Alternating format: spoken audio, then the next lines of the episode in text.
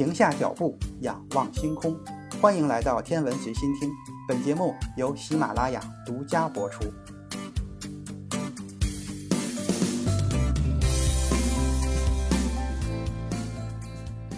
二零二一年三月十日，美国海洋大气管理局的 NOAA 十七气象卫星在轨道上突然发生了爆炸。爆炸之后，产生了十六个轨道碎片。这些碎片高速地飞离了卫星本体，但却又仍然留在轨道上，对航天安全产生了重大的威胁。实际上，这十六个碎片就是新产生的十六块太空垃圾。太空垃圾是近年来被提及越来越多的一个概念。它们在围绕地球的轨道上运行，但是不具备任何的用途。这些人造体小到固态火箭的燃烧残渣。大到发射后被遗弃的火箭级。自从人类在二十世纪五十年代开始发射人造物体进入太空以来，太空中各类废弃的人造物体越来越多，未来很有可能会影响到人类后续对太空的利用。卫星每天都给全球的人类提供着生活上的便利，但是遗留在太空中的废弃卫星就成了太空中的垃圾。人类不断的探索太空。太空垃圾的数量也在逐年的递增，带来的问题就是，太空垃圾与温室气体、核废料存储等问题一样，短期内对人类的影响并不大，但是如果长期得不到有效的处理，会对人类社会产生巨大的影响。太空垃圾有撞击其他航天器的风险，由于太空垃圾是以轨道速度运行，动能非常大，十厘米以上的大碎片撞击到航天器。会直接造成航天器解体。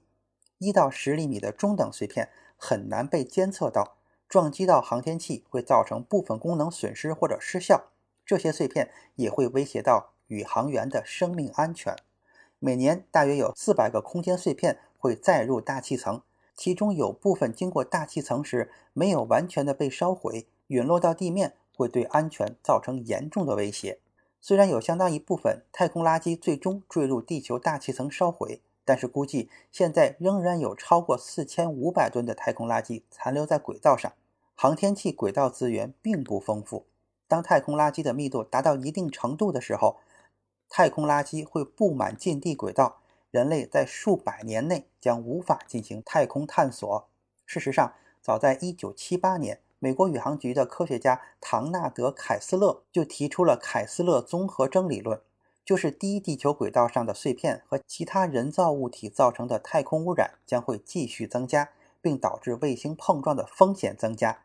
当某一个轨道高度的空间碎片密度超过了一个临界值的时候，将发生碎片链式撞击效应，产生一系列潜在的卫星碰撞的多米诺骨牌效应。链式碰撞过程将造成这个高度轨道资源的永久性破坏，彻底不可以使用。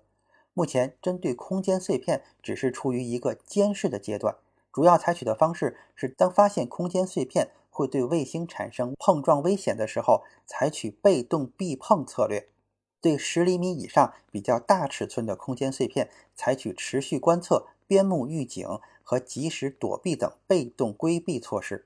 但对于一到十厘米的空间碎片，它们既难以边牧又难以防护，造成的危害比较严重。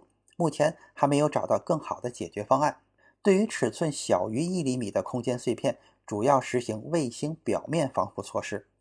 稳定轨道环境的唯一方法就是主动清除，在避免产生新碎片的同时，清除已有的碎片。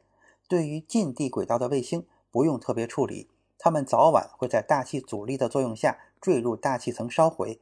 空间站的运行高度是三四百千米，在这个高度上仍然有空气阻力，碎片几个月到几十年内就可以逐渐减速坠入大气层。这也是为什么卫星和空间站过一段时间就要提高运行高度的原因。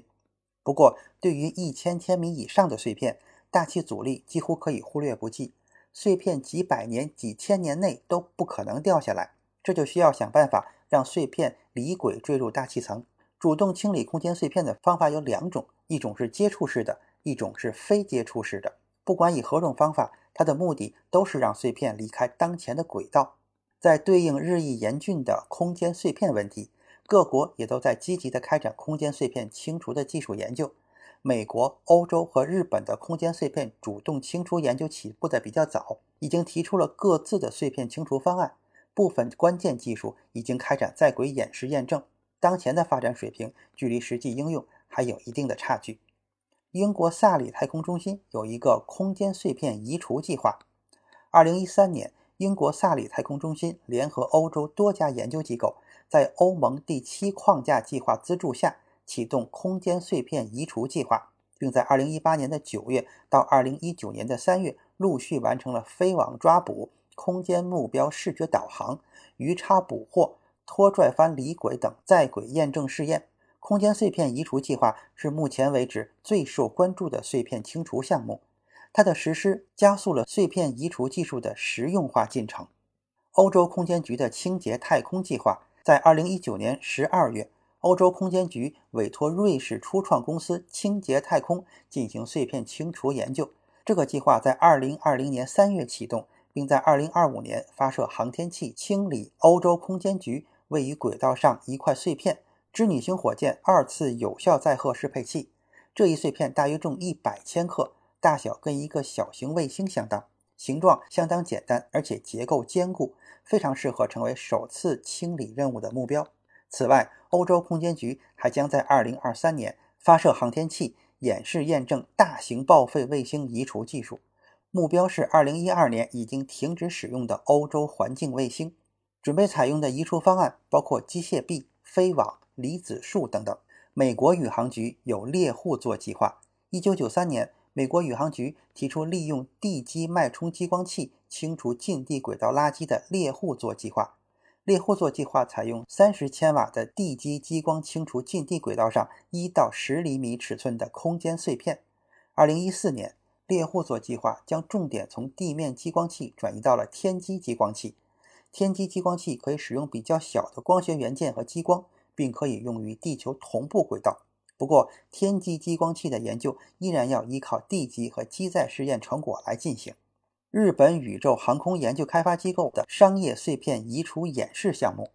二零一七年九月，日本宇宙航空研究开发机构发布空间碎片清除系统共同研究委托公告，目的在于征集空间碎片清除方案，清除在七百到一千千米轨道高度的大型碎片。计划在十年内以低成本完成系统研发，并且商业化。二零二零年初。日本宇宙尺度公司拿下了商业碎片移除演示项目第一阶段的合同。这个阶段将在二零二三年三月三十一日前发射一颗演示卫星，逼近日本废弃火箭的上面级。在第二阶段是在二零二六年的三月三十一日前完成对火箭上面级的对接，并加速其离轨载入大气层。近年来，我国在空间碎片主动清除方面也取得了一定的进步。二零一六年的六月。我国发射自主研制的“鳌龙一号”空间碎片主动清除飞行器。鳌龙一号通过伸出的一只机械手臂对空间碎片模拟器进行抓捕，开展了空间碎片非合作目标探测、识别、跟踪与操作等在轨试验，为后续非合作目标在轨捕获创造了基本条件。由于空间碎片可能处于翻滚状态，而且空间光照为平行光。对碎片进行视觉观测时，市场内的碎片目标明暗对比强烈，而且翻滚运动使得对目标的相对测量面临极大挑战。大型失效卫星上安装的翻板、天线等组件会随动翻滚，逼近捕获中容易发生碰撞，自主安全逼近面临极大的挑战。由于翻滚状态目标的抓捕很难抓得稳、抓得准，还容易导致抓捕卫星本身失去稳定。同样也面临着极大的挑战，因此需要研究新的空间碎片制导、导航与控制系统，才能更好地为空间碎片接近、绕飞、停靠与抓捕等任务提供支撑。总的来说，我国在空间碎片清除领域还处于技术验证的阶段。事实上，空间碎片清除能产生巨大的价值。在经济方面，如果能明确某一需要清除的碎片的所有方，可以通过商业付费来清除这些碎片。形成空间碎片清除的产业化运营。在军事方面，空间碎片清除正构成一个可怕的挑战。一旦发生战争，这项技术将可以清除敌方卫星，直接用于空间对抗活动。这也是世界各国都高度重视、积极发展主动清除技术的主要原因。今天的天文随心听就是这些，咱们下次再见。